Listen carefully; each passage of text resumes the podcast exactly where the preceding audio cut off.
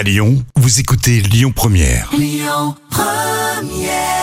C'est bien Christophe Willem, vous avez choisi Lyon Première. Et bien, les petits plats, c'est maintenant. Les petits plats de Camille.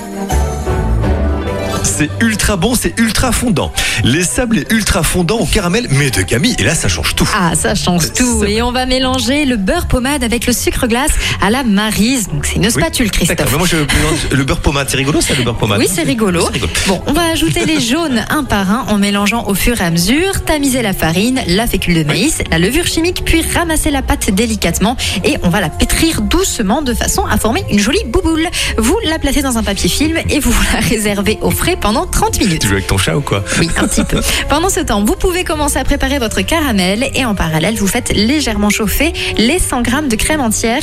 Une fois votre sucre cuit, vous ajoutez la crème enfilée et vous fouettez énergiquement. On étale la pâte sur un plan fariné, on découpe des formes avec des emporte-pièces de son choix, on creuse un trou au centre de la moitié des sablés et on enfourne pendant 15 minutes à 180 degrés.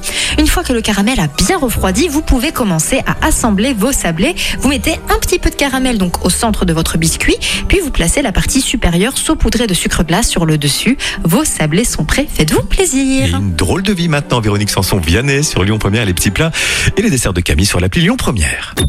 Écoutez votre radio Lyon Première en direct sur l'application Lyon Première, lyonpremière.fr et bien sûr à Lyon sur 90.2 FM et en DAB+.